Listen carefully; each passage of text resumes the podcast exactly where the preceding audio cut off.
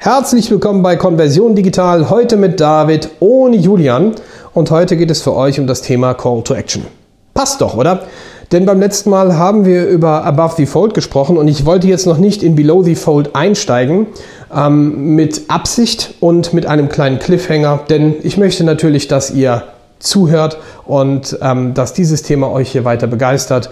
Call to Action, ja, das ist genau das Thema, was eigentlich zu Above the Fold gehört. Und ich möchte an der Stelle auch nochmal auf unser Beispiel von letztem Mal einsteigen. Tante Gerda kauft oder will kaufen eine WPC Terrassendiele und kommt auf eine holistische Landingpage. Ihr merkt, das verknüpft sich alles so langsam. Sie ist in ihrem gewohnten Umfeld, sie sieht viele emotionale Dinge, sie liest den Text, sie skimmt vielleicht den Text, das heißt, sie sieht kleine Worte, die so enorm wichtig sind. Sie geht auf spezielle Dinge ein, die sie berühren, weil sie kaufen will und dann stellt sie fest, dass am Ende des Tages nirgendwo ein Button ist, wo sie kaufen kann. Das Erste, was sie machen wird, ist tatsächlich die Telefonnummer suchen, weil sie gar nicht weiß, wie sie sonst an diese Firma, die kein Call to Action hat, herantreten kann. So oder so ähnlich ist mir das schon des Öfteren passiert. Es gibt also tatsächlich dort draußen Unternehmen, die keinen Call to Action haben oder eben halt keinen Kauf mich-Button. Und ähm, ja, sind wir ganz ehrlich, das ist eher nicht so gut.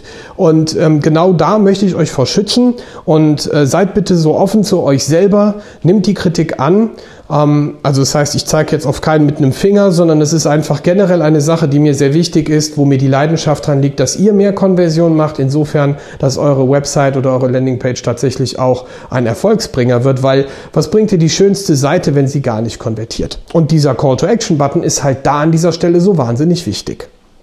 Stellen wir also vor, oder stellen wir uns einmal vor, die Tante Gerda würde einen da finden. Wie würde dieser Call to Action wohl am besten aussehen? Jetzt kommen wir zum nächsten Punkt, was ich auch des Öfteren höre. Ja, wir setzen AB-Testing ein und haben mal die Farbe eines Call to Actions gegengetestet und stellten fest, rosa funktioniert.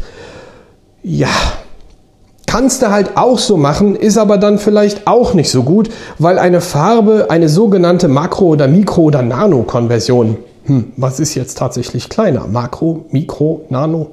Hm. Beantwortet euch die Frage selber. Tatsächlich ist das Thema so unrelevant im ersten Schritt, wenn ihr noch nicht mal einen Button habt, dass das nichts bringt. Aber wann es tatsächlich etwas bringt, da möchte ich auch drauf eingehen, nämlich dann, wenn ihr beispielsweise einen knallroten Hintergrund habt und einen roten Button, der nicht zu sehen ist, oder einen knallroten Hintergrund habt und einen blauen Button. Das sind zwei Farben, die miteinander nicht harmonieren.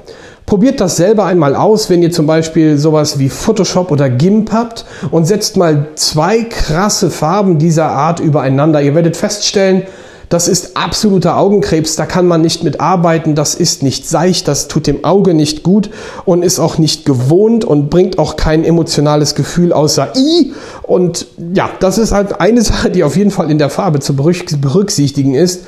Ähm, es muss aber nicht immer harmonieren. Das heißt also, wir haben zum Beispiel bei Overheat selber einmal getestet, wie performt eigentlich ein fast pastellfarbener blauer Hintergrund mit einem blauen Button auf einem kleinen Feld, einem typischen Sign-In-Feld, oder wie performt ein rosaner Button. Also wirklich rosafarbener Button, um das genau zu sagen. Und da kann ich sagen, dadurch, dass Blau eine etwas selektivere Farbe ist, etwas harmonischer ist und in den Hintergrund drückt, weil ja Pastellfarben und ich eine quietschige Farbe als Call to Action verwende, macht das natürlich durchaus Sinn. Jetzt kommen wir aber zum zweiten Aspekt. Wenn natürlich die Beschriftung des Buttons überhaupt nicht auf das Thema eingeht, was ihr verkaufen wollt, dann kann auch der beste Call to Action mit der schönsten Farbe gar nicht gut konvertieren. Das heißt, er könnte konvertieren, ich wage aber die Hypothese, dass er noch besser konvertieren könnte, wenn denn der Inhalt ein besserer wäre als solcher, der vielleicht schon drin steht. Also wie zum Beispiel absenden. Absenden wäre jetzt nicht so prickelnd, weil es halt vielleicht auch nicht zu dem Thema passt, was Tante Gerda auf dieser Seite findet. Verstellen, äh, stellen wir uns mal wieder vor, wir müssen es nicht verstellen, sondern wir stellen es uns vor. Tante Gerda hat den Begriff WPC Terrassendielen kaufen eingegeben. Er taucht im Titel auf, er taucht Er taugt auch was und er taucht auch irgendwo in den List Images auf, also für die CSS-Selektoren unter euch quasi die LI und UL-Lines oder UL und ULI-Lines, um es nicht zu vertauschen. Meinetwegen auch mit Aufzählung, dann wäre es ein OL. Auch egal. Ihr habt auf jeden Fall diese Infos da drin und irgendwo steht super günstig und WPC Terrassendiele und wetterbeständig. Dann könnt ihr diese Begrifflichkeiten im Call to Action auch wieder verarbeiten. Ihr müsst jetzt keine Litanei drumherum schreiben, aber ihr könnt auch in diesem Call to Action die wichtigsten Elemente innerhalb des Buttons schreiben oder drumherum. Das drumherum heißt nicht einfach, ich würde jetzt fast sagen, wie ob Kölsch, drumherum, sondern tatsächlich meint Lead in, das heißt etwas, was unmittelbar überhalb des Call to Actions oder des Buttons steht und Lead Out, also was unmittelbar unterhalb des Buttons steht. Insofern stellt euch bitte drei Textzeilen übereinander vor. Über dem Button, im Button und unter dem Button, um das mal ganz einfach und trivial zu erklären.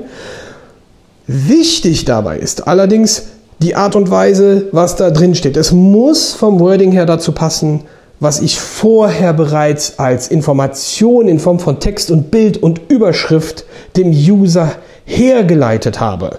Heißt also ganz konkret, ihr könnt zum Beispiel einfach ohne oben und unten drunter, also nur mittendrin im Button schreiben, jetzt WPC Terrassendiele günstig kaufen.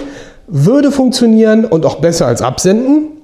Ihr könnt aber das Ganze auch in drei Elemente teilen. Lead in, CTA, Lead out. Also drei Elemente, drei Textzeilen übereinander. Über dem Call to Action schreibt ihr jetzt super günstig. Wie gesagt, in kleiner Font Size, nicht so groß wie das, was jetzt im Call to Action folgt. Wir haben gesagt, jetzt super günstig. Im Call to Action wird stehen WPC Terrassendiele kaufen. Und darunter bleibt euch eigentlich die Möglichkeit offen, etwas reinzusetzen, was ihn abholt. Weil es hier tatsächlich darum geht, dass der User, wenn er mit der Maus darüber fährt, Sorge hat, ob er jetzt wirklich drücken soll. Das hat zwei verschiedene Gründe. Nämlich zum einen gibt es diese Form des Call to Actions, wenn ihr bereits Abfragen in Form von E-Mail-Adresse darüber tätigt. Oder ob ihr einfach im Checkout seid oder ob ihr einen einleitenden Versuch gebt, ein Bundle in den Warenkorb zu legen oder einen Lead zu hinterlassen oder den User zum Kontaktformular zu führen. Ihr merkt also, auch das ist natürlich ein, eine Variation, eine mögliche Form von dem, was dort folgt. Es dient also dem nächsten, nächsten Step sozusagen und auch dem nächsten Zweck. Man könnte also jetzt in dem Lead Out schreiben, deine Daten sind bei uns sicher, wenn es um das Thema eines Kontaktformulares geht, der im Vorfeld bereits über diverse Felder, E-Mail oder was auch immer abfragt. Vielleicht mit einem grünen kleinen Icon, denn das haben wir mal getestet. Das lief gerade speziell mit diesem Icon besonders gut, weil grün und dieses Icon natürlich etwas detailreicher ist, auf der einen Seite vielleicht auch schöner aussieht, aber den User auch tatsächlich etwas mehr ähm, Vertrauen auf dieser Seite gibt. Auch wichtig, wenn es um das Ebenenmodell geht, wie ich den User in seinem Mindset besser erreiche. Aber, und das ist natürlich auch sehr relevant, ich kann natürlich auch darunter schreiben, wenn es sich auf ein Produkt bezieht und jetzt 50% sparen oder 50 Euro sparen. Also auch das sind, wie gesagt, nur Möglichkeiten und Ideen. Das bietet insofern noch weitere Möglichkeiten, je nachdem, welche Abhängigkeit oder welcher nächster Step halt folgt.